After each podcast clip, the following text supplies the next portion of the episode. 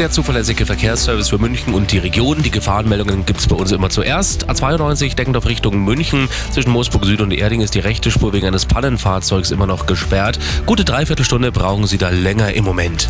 Dann rauf auf dem mittleren Ring auf Höhe der Donnersberger Brücke. Da hat es gekracht einen Unfall gegeben. Rechte Spur ist da zur Stunde blockiert.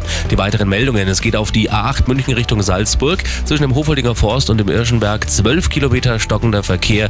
Dauert eine gute Viertelstunde länger. Dann rüber auf die A9 Nürnberg Richtung München. Zwischen Allershausen und der Raststätte Fürholzen Westen Pannenlaster. Standspur ist blockiert, sie verlieren da 20 Minuten ihrer Zeit.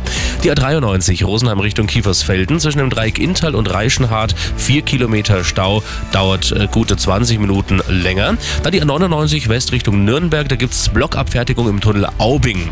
Geht es in den Landkreis Rosenheim zwischen Burgau und Wasserburg am Inn. In beiden Richtungen ist da die Strecke nach einem Unfall nach wie vor gesperrt. Da ist auch ein Rettungshubschrauber im Einsatz.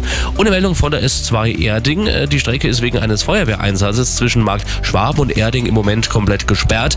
S-Bahnen aus Richtung Ostbahnhof, die beginnen und enden in Markt Schwaben. Das sind die aktuellsten Blitzer in München und der